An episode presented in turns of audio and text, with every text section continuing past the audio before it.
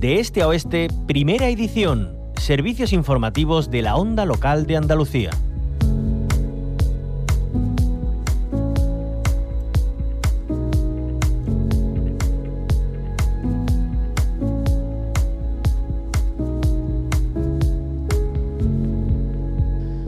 Abrimos eh, hoy la ronda de entrevistas de la mañana con el encuentro de ministros europeos que, con motivo de la presidencia española del Consejo de la Unión Europea, se reúnen en un encuentro informal en Córdoba para debatir sobre el futuro de nuestra agricultura y alimentación.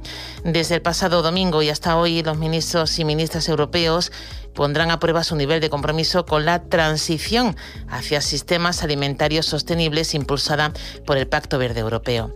Precisamente es lo que reclaman desde la sociedad civil y de organizaciones como WWF y SEO Life. De hecho, más de 100 personas se concentraban en el primer día de reuniones en Córdoba para demandar un modelo alimentario más justo, sostenible y respetuoso con el mundo rural. Y hoy hay de nuevo otra concentración a partir de las 11 de la mañana. Saludamos a la portavoz de WWF, Amaya Sánchez. Bienvenida a la onda local de Andalucía. Hola, buenos días. Muchas gracias. Amaya, cuéntanos, habéis emitido un comunicado conjunto, WWF, Seovir Life. Eh, ¿Qué es lo que reclamáis a los ministros europeos? Pues en resumen, lo que les pedimos es lealtad con el Pacto Verde Europeo. Llevamos unos años recibiendo señales claras de que es necesario un cambio. Hemos visto la pandemia, la invasión de, de Ucrania, el incremento de los precios de los alimentos y las recurrentes sequías nos están diciendo que el sistema alimentario actual es fallido, tanto para los agricultores y ganaderas como para las personas consumidoras y la naturaleza.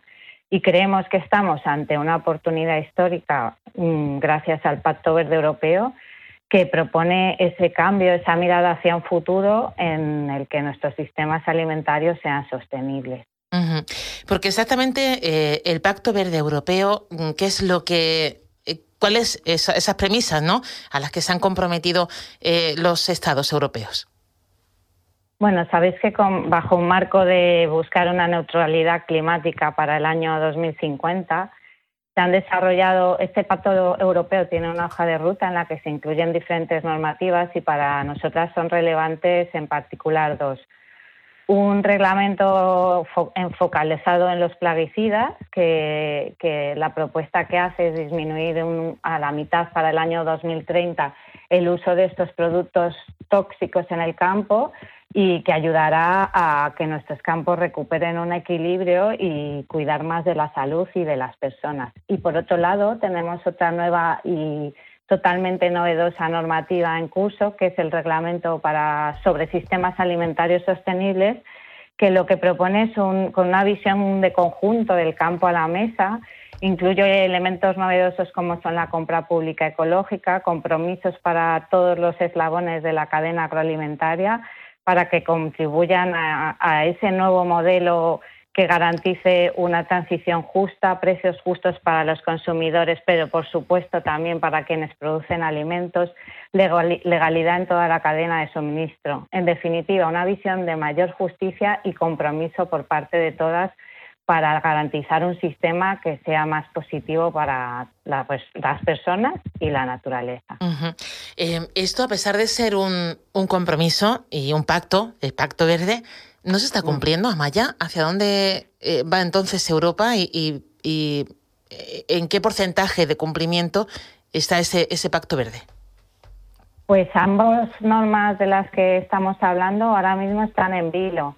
Eh, en, el, en, el, caso de, del reglamento que baila por eliminar los tóxicos y ir reduciendo gradualmente el uso de tóxicos en nuestro campo, pues eh, estaba en un momento político bastante avanzado, pero se ha bloqueado. Hay intereses políticos y desde la agroindustria para para que este reglamento no vea la luz y, el de sistemas alimentarios sostenibles ni siquiera eh, conocemos esa propuesta inicial como primer paso que debiera haber dado la Comisión Europea y por lo que sabemos se debe también a que hay notables presiones políticas y económicas para que no podamos avanzar hacia ese cambio Por eso demandamos un compromiso por parte de los ministros y ministras de Agricultura con el Pacto Verde para que esta ambiciosa política necesaria no se diluya por intereses que no miran por el bien de todos.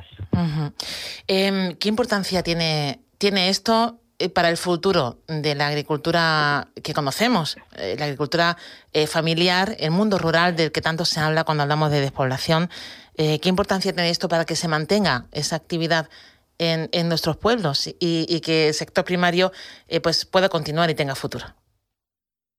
Bueno, nosotras creemos, y no solo nosotras, la ciencia también nos acompaña en esta visión, que si no ponemos la naturaleza en el centro, miramos hacia ella y hacia todas las soluciones que ella ha ido aportando para resolver retos y, la ponemos en el centro también desde la necesidad de que si no la cuidamos y no cuidamos los suelos sanos, el agua, la presencia de polinizadores, mm, no va a ser posible tener una actividad agraria y ganadera.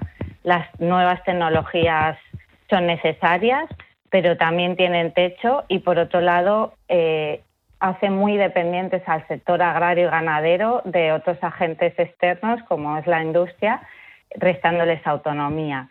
Estas propuestas, como pueden ser las enfocadas al uso de plaguicidas o la de sistemas alimentarios sostenibles, proponen visiones que son, hacen a los agricultores y ganaderos más autónomos de, de otros agentes y con menos necesidad de, invertir en aportes externos como puede ser el uso de un exceso de fertilizantes, un exceso de, plaguicidas y al mismo tiempo favorece eh, herramientas como la compra, las cadenas cortas, los productos de calidad que muchas veces eh, están vinculados a producciones más pequeñas y con mayores estándares agroecológicos.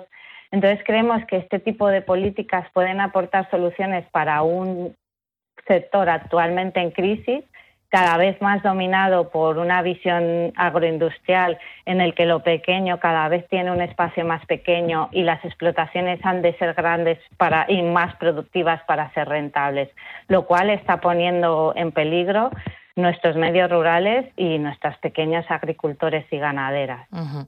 Eh, bueno, hablamos del sector primario y, de la actividad agrícola, pero eh, como ciudadanos, como consumidores, eh, ¿qué importancia tiene también en defender, defender todo esto que nos estás contando, Amaya?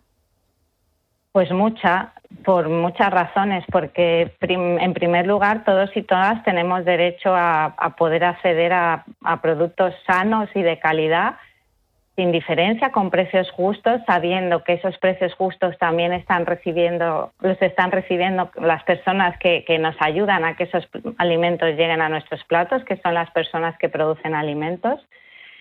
Porque estamos viendo que los precios cada vez suben y suben más y estas, estas opciones, eh, las opciones que presentan estos reglamentos pueden ayudar a hacer una, a equilibrar esa cadena mm, agroalimentaria para que haya más justicia en ella, los agricultores y ganaderas reciban unos precios más justos y las, las partes intermedias disminuyan sus beneficios desde una visión común, también porque se van a, beneficiar de parte de estas mejoras, creemos que es fundamental y también por una cuestión de salud. Estamos expuestos a muchísimos tóxicos que están poniendo a juego la salud de las personas y que es momento de dar una solución y desde la claridad coger esta, este reto mm, con, viendo la urgencia y la necesidad de resolverlo.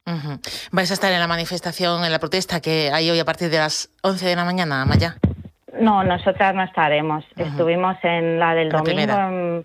Sí, eso es, con el resto del movimiento por la transición agroecológica y hoy el protagonismo lo tienen las personas productoras de alimentos. Pues eh, eh, Amaya Sánchez, eh, portavoz de WWF, gracias por contarnos cuáles son vuestras peticiones y, el contenido de ese comunicado conjunto que lanzáis junto con SEO Life, bueno, lo que pedís en definitiva a los ministros europeos reunidos en Córdoba estos días. Muchísimas gracias por atendernos. Muchísimas gracias a vosotras por contar con nosotras.